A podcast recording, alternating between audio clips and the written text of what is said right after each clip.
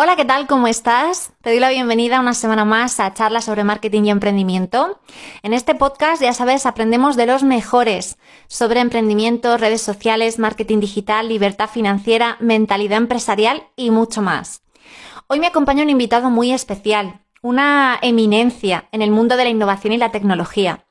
Me acompaña Enrique Dans, un sabio, un escritor, profesor en la IE Business School, experto en transformación digital, en sistemas de la información, en tecnología. Y esta entrevista es súper interesante porque además de hablar con Enrique acerca de todos estos temas que él domina también, él nos plantea una reflexión sobre la emergencia climática que estamos viviendo actualmente y también nos deja algún que otro pensamiento más súper interesante. Así que realmente espero que disfrutes de esta entrevista. Vamos con ella. Enrique Dans es profesor en innovación y tecnología en IE Business School. Además, es doctor en gestión de procesos de negocio especializado en sistemas de información por la Universidad de California.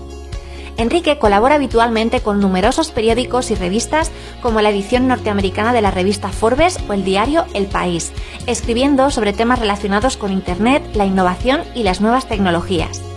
Además, tiene una página personal en la cual escribe a diario desde hace 17 años sobre temas de actualidad del sector de los negocios y la transformación digital y tecnológica. Es autor de dos libros, Todo va a cambiar y Viviendo el futuro, dos lecturas indispensables para conocer cómo la tecnología ha cambiado y está cambiando nuestro mundo.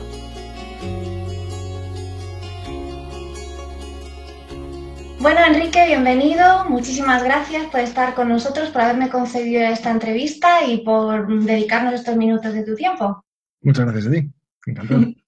Como profesional y docente que te dedicas durante tantos años, has dedicado a la divulgación sobre la tecnología, sobre la transformación digital, la innovación, eh, entre otros muchos temas.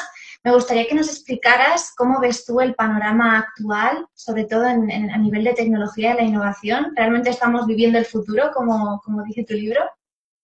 Bueno, yo creo que estamos, eh, estamos viviendo el futuro, ya sabemos cómo es. O sea, nunca llega, nunca llega a la misma velocidad para todo el mundo, está desigualmente distribuido. Creo que sea generacional, no creo que tenga mucho que ver con la edad. Creo que mm, hay gente de, de, cierta edad que no tiene ningún problema para incorporarse a la tecnología. Tiene más que ver con la percepción de la propuesta de valor. Antes de hablar sobre tu libro, me gustaría eh, contar, para quien no te conozca, eh, acerca de tu página web, que llevas escribiendo a diario en ella durante, no sé, 17 años, ¿no? Más o menos. Oh, eh, y, me gustaría que nos contaras un poco cómo empezó todo, ¿no? ¿Qué pensamientos, si lo recuerdas, fue el que te llevó aquel día a, crear tu página y a, a decir, y a decidir que ibas a escribir en ella cada día, ¿no? No sé si tenías el objetivo de que se convirtiera en la página de referencia que soy o si fue un reto personal tuyo. No sé si es una página de referencia. A ver, en realidad la página no es un fin en sí mismo. O sea, yo lo que pensé en 2003, el, 20 de febrero de 2003, lo que pensé simplemente, pues, me levanté, vi una noticia un sábado además, vi una noticia que decía que, eh, Google había adquirido Pyra Labs, que era la empresa que, desarrollaba Blogger, y mi pensamiento fue, hombre, parece que esto de, la, de las herramientas de, personal publishing, de blog, eh, pues va a ir hacia adelante, ¿no? va a ser algo que, funcione, porque si Google apuesta por esto, pues parece que... Y, en ese momento, pues eso, entré en Blogger, me creé una, una cuenta, como quería hacerlo medio en serio, pues me creé una cuenta en lo que se llamaba entonces Blogger Pro, que había que pagar, porque había una cuenta gratuita, y un poco por compromiso conmigo mismo muchas veces hago eso, ¿no? Pues pago para, para, luego un poco obligarme a usarlo. Eh, empecé a usarlo, mi primera entrada fue, pues Google ha comprado Blogger, básicamente, y a partir de ahí empecé a utilizarlo pues simplemente para probar cómo era aquello, cómo me sentía. ¿Qué pasó? Pues que al cabo de muy poco tiempo me di cuenta de que simplemente la tarea de buscar sobre qué escribir me obligaba a revisar lo que había pasado aquel día. Y para un profesor de innovación eso es algo muy potente. Entonces, ¿qué hice? Pues forzarme a escribir todos los días. Empecé ya no a escribir simplemente a tener un blog y probarlo, sino a escribir todos los días con la motivación de forzarme a leer. ¿Qué pasó? Pues que efectivamente mis clases mejoran con eso. Yo nunca le he pedido a mis alumnos que lean mi página, no, está para eso, pero mm, sí que de vez en cuando entran, miran cosas y tal, y la, función de mi página no es que me lean a mí. si tú entras en mi página y lees un artículo, lo menos importante en ese artículo es lo que diga yo, porque lo, que, digo no es mi opinión normalmente, ¿no? Y las opiniones ya sabemos, son, son como los culos, todo el mundo tiene uno. Entonces, pues realmente lo importante es lo que, lo que enlazo. Es la forma en la que me documento. En tu libro, que por el que por cierto te doy la enhorabuena, mm. Viviendo el Futuro, eh, que es el segundo, nos, nos hablas eh, de la parte positiva de tener la tecnología tan integrada en nuestro día a día, en nuestras empresas, en nosotros como sociedad y que muchas veces eh, la tecnología contribuye en muchos aspectos a nuestro bienestar y, y al desarrollo de, de, gran parte de la población, no de toda. Eh, pero también nos cuentas que esto tiene una cara B y, que, y que, que, tiene que ver con la emergencia, sobre todo climática, que estamos viviendo en, en, en esta tierra en nuestros días, ¿no? Puede que estemos ante el mejor y ante el peor momento de nuestra historia como, como civilización, como, como población no se siente el mejor y el peor, desde luego ante el más crítico, ante el más existencial. O sea, nunca en la historia de la humanidad nos hemos tenido que plantear nuestra continuidad en el planeta. Y aún así, muchísima gente, cuando se lo dices, lo que te contestan es, ah, eso son teorías. ignoran, deciden conscientemente hacerla del avestruz. ¿no? O sea, lo que se supone que son fake news, que hacían los avestruces de meter la cabeza en la arena, que es falso. Eh, ¿Qué deciden? Pues que, la ciencia no les importa y que, pueden discutir a la ciencia con un simple comentario al margen, con una conversación de café. eso no, tal. Eh, se ponen por encima, en posición de supremacía, con respecto a, a miles de científicos climáticos, todos los cuales afirman que hay una emergencia y que además está provocada por el hombre. ¿no? Entonces, ¿qué ocurre? Pues que realmente estamos ante un momento Mm, en el que la tecnología nos ha demostrado muchas cosas. La primera es a dónde nos puede llevar.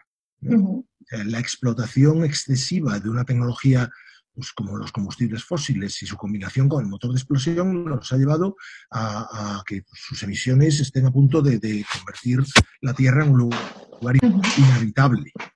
un lugar inhabitable para el ser humano es algo muy complejo, es algo que tenemos que pensar porque no estamos en disposición de irnos a otro sitio. Entonces, eso es algo que, nos llevaría.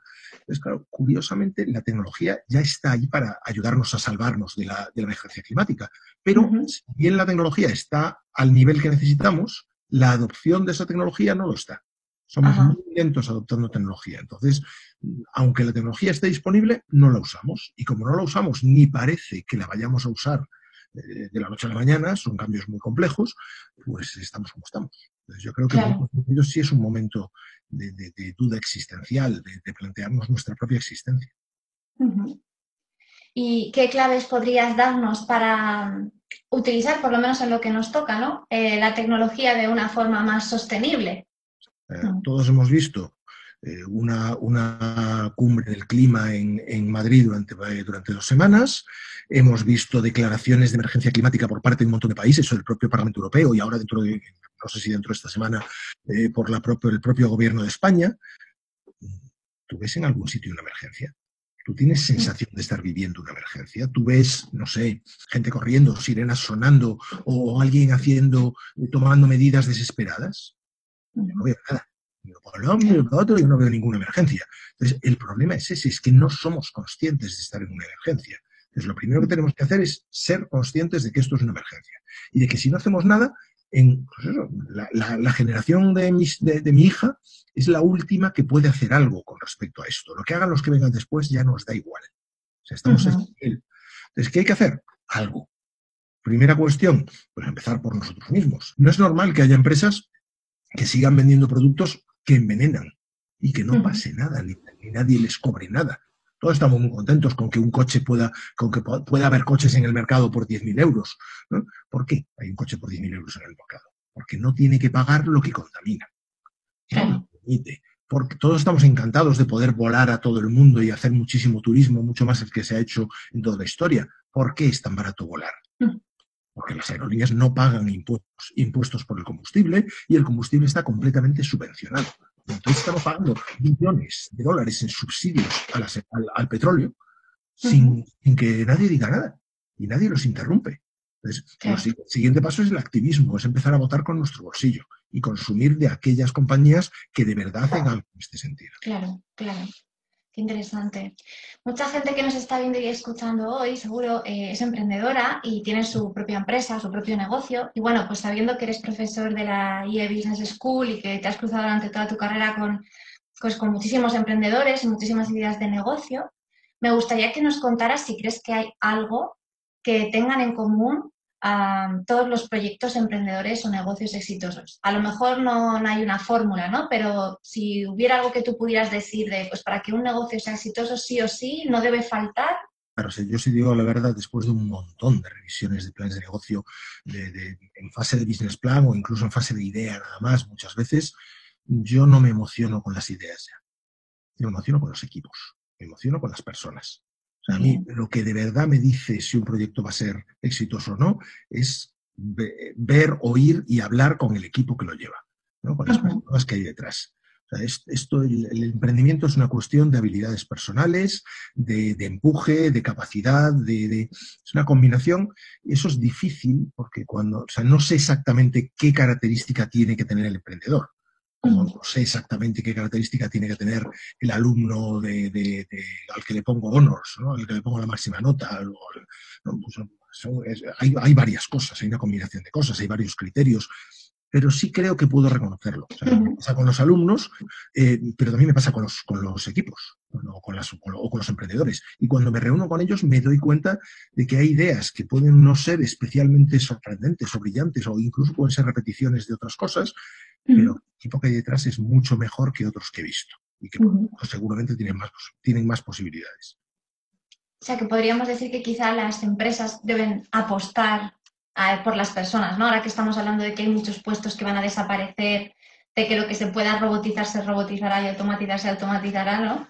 Al final hay una parte de esos negocios que son las personas y el equipo, que es lo que realmente puede determinar la diferencia mucho la parte fundamental. O sea, yo me harto de decirlo y se supone que soy un profesor de tecnología o de innovación. Cuando hablo de, transformación digital, yo lo que digo es olvidaros de todo lo demás. Esto es transformar personas. O sea, ninguna empresa se transforma porque instales un software, porque pongas unos sensores, un dispositivo, lo que quieras. No, tú tienes que transformar personas. Y por lo tanto, lo importante es que los, los dividendos que reporta esa transformación digital se repartan adecuadamente entre las personas. Una persona va a apoyar una transformación digital salvo que o le amenaces o le des algo a ganar, lógicamente. Si tú haces una transformación digital y todo lo que se gana se lo llevan los accionistas o se lo lleva el bonus del directivo, pues los curritos te van a decir que, se transforme Rita. Y te lo van a decir con toda la razón, ¿no? Es, lógico. es una cuestión con mucho de personas. El otro día leí que la privacidad y, el uso que se hace de, nuestros datos en, las diferentes plataformas que utilizamos en nuestro día a día, ¿no? o que más preocupan también a los usuarios de Internet, era, este era un tema que preocupaba muchísimo por encima de la suplantación de identidad o del uso que hacen los más jóvenes de las redes, ¿no?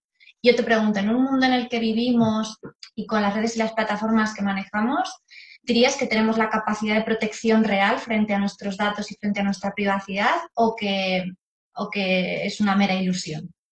es, eh, no tenemos esa capacidad. O sea, muy poca gente puede tener esa capacidad porque la, mayor mentira de, Internet ya sabemos cuál es. He leído y entendido los términos de servicio.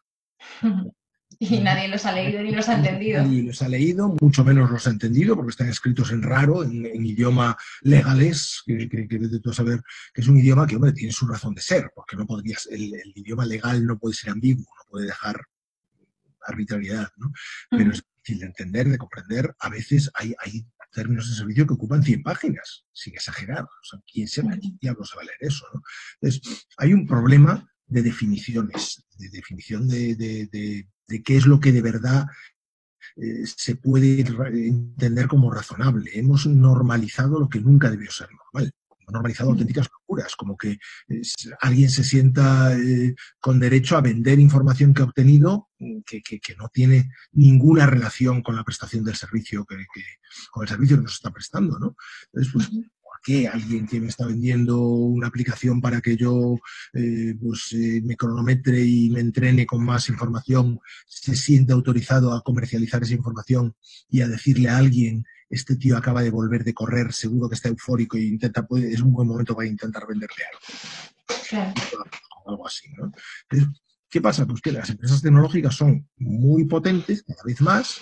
Las únicas empresas que superan el trillón, o sea, el, billón, el billón de millones de, cotización son empresas tecnológicas. Ahora mismo, pues eso, Apple, Microsoft, Google.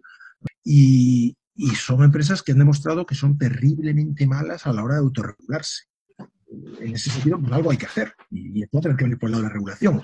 Aunque también es verdad que la regulación es difícil de hacer, el regulador muchas veces no está bien preparado y muchas veces pinta con un trazo demasiado grueso, demasiado a brochazos. Pero algo hay que hacer. Quizá también ah, se me está viniendo justamente ahora cuando hablas de esto, de cuando tuvo que ir más Zuckerberg a dar explicaciones acerca de, todo el escándalo que había habido con Cambridge Analytica y tal, y le preguntaban que cómo se financiaba Facebook, ¿no? Era como, estabas intentando pedirle explicaciones y, y, en, el fondo no sabías de qué iba nada, ¿no? no, no, había, ahí, ahí sí que había una brecha mm, increíble, ¿no? y él le dijo, senador, nosotros eh, hacemos publicidad, vendemos publicidad, ¿no? Sí, sí, Es un momento de la verdad, es uno de esos momentos en los que te das cuenta que, joder, sí, esos son los que nos van a... Los que nos protegen, ¿no? Estos senadores que no tienen ni maldita idea de cómo funciona la red social, estos son los que nos tienen que, que, que, que proteger. Que proteger, exacto. Qué bien, qué bien, qué bien protegidos estamos. Exacto, exacto.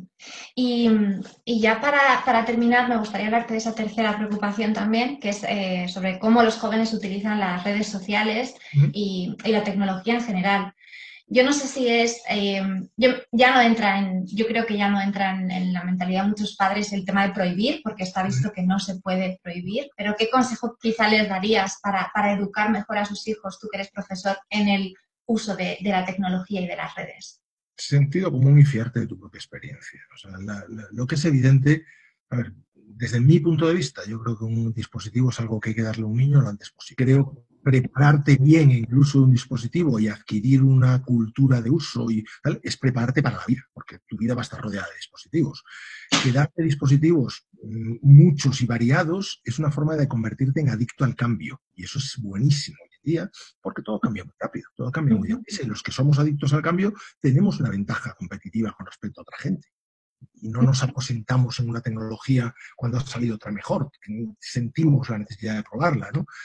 ¿Qué pasa? Que por otro lado la tecnología no es un babysitter y la tecnología requiere formación, aprendizaje, educación. Entonces, el padre que, o los padres o la madre que le da al niño un dispositivo no puede desentenderse y decir, ay, como es nativo digital, sabe usarlo. No, eso lo, has convertido no en nativo digital, en huérfano digital.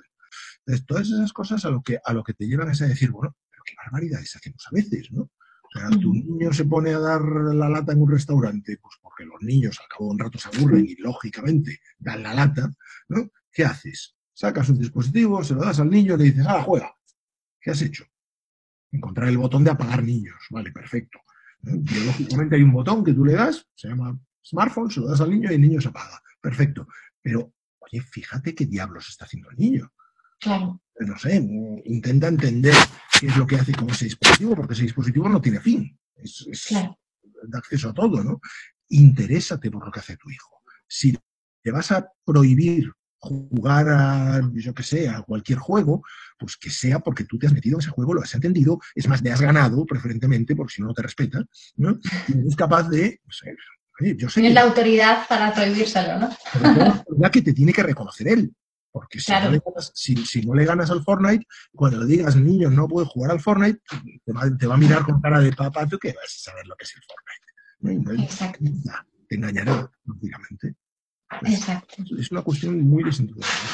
Como un ecosistema distinto, y en todos los ecosistemas hay que aprender a usarlo. Claro. Quizá lo que pasa a lo mejor es que eh, muchas veces los padres no, no, no han adquirido ¿no? esas habilidades que dices tú y luego pues a la hora de, presentárselas como un peligro ante lo desconocido, ¿no? Todos, todos al final tenemos un poco de miedo ante lo, ante lo que no conocemos. Claro, pero por eso tiene que dejar de ser desconocido. Antes solo tu hijo, explóralo tú. Porque lo que no puedes decirme es, ay, es que no tengo tiempo de jugar al Fortnite. Vale, pues no tengas hijos. O sea, si, no tienes tus prioridades bien aposentadas, pues eh, a lo mejor es que no deberías tener hijos. Claro. Se supone que cuando tienes un hijo es porque tienes las, has decidido aplicar las prioridades adecuadas para, entre otras cosas, educarlo bien y, liberar, y, librarlo de determinados riesgos. Y bueno, ya para terminar, Enrique, eh, déjanos una reflexión acerca de, qué nos podemos empezar a, cuestionar acerca de la tecnología, ¿no? ¿Qué, podemos, qué objetivo eh, te gustaría que, cumpliéramos como sociedad para, que la tecnología y la innovación fuera parte de nuestro día a día y, y, no, no, cargarnos el planeta de paso. Hombre, yo creo que tenemos que conectarnos y de que, conectarnos mejor. No conectarnos como nos hemos conectado hasta, hasta ahora por razones frívolas, etcétera. No, es, es eh, damos cuenta de que somos capaces de cambiar las cosas. Podemos cambiar las cosas. ¿no? Es terrible que, que tengamos representantes en la política nos representan, que simplemente nos ha puesto un señor en una lista y tú has votado sin más, ¿no? Y que por lo tanto no, no, te sientes autorizado a pedirle nada. ¿Por qué no? pedirle o exigirle a nuestro representante a través de, una red o de Twitter o donde quieras, no sé, exigirle que, represente, que nos representen determinadas cuestiones. ¿no? ¿Por qué no podemos organizarnos el activismo? Porque ese señor debe su fidelidad a quien le nombró y no a ti. Pues qué, mm. democracia es esa, ¿no? Habría que, cambiar esos sistemas para sentirnos de verdad representados y además más, más eh, preparados para ese activismo que va desde votar con nuestro bolsillo a votar con nuestra papeleta cada cuatro años. ¿no? Pues con esa reflexión vamos a acabar. Enrique, te doy las gracias por, haber estado aquí, por habernos eh, contado tantas cosas interesantes acerca de, este futuro que, que, es el presente ya. Y te invito para cuando quieras volver. Muchísimas gracias a ti. Yo vuelvo cuando me invites. Me encanta. Muchas gracias. Adiós. ¿Te ha gustado esta charla? Recuerda que en comunicación.com vas a encontrar otras charlas apasionantes con otros invitados de este podcast y que además vas a poder acceder a mis recursos gratuitos y de formación para darle vida a tu marca o negocio en el mundo digital.